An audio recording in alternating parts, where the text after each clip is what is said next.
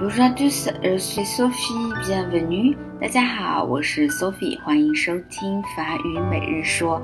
很久没有见面了，因为呢是我们的双节，对不对？国庆节和中秋节。那么 Sophie 在法国肯定就没有放假，但是我的小编辑在中国，他是需要放假的，所以呢我们就没有更新。然后呢还有一个原因是我摔了一跤，还摔得挺严重的。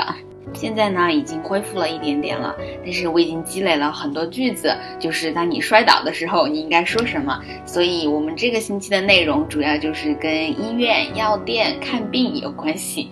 今天呢，作为预热啊，我们先讲三个单词。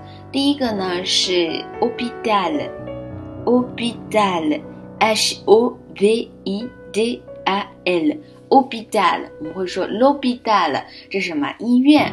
以前老师有同学说啊，这个分不清楚法语里面的 l'hospital 跟英语里面的 hospital，他老是觉得多了一个 s。那么我教你一个方法，这个 hospital 就是我被打了，我被打了，然后就进医院了，对不对？所以是没有那个 s 的音的 l'hospital。第二个单词呢是 le médecin。Le médecin 啊，médecin 是什么？就是我们的医生，嗯，医生有各种各样的医生。好，那么第三个单词是 pharmacie，la pharmacie，la pharmacie，pharmacie 是药店。据我所知的欧洲国家，可能我们药店的作用是十分大的，就你医院都不用去，去药店就可以解决很多事情。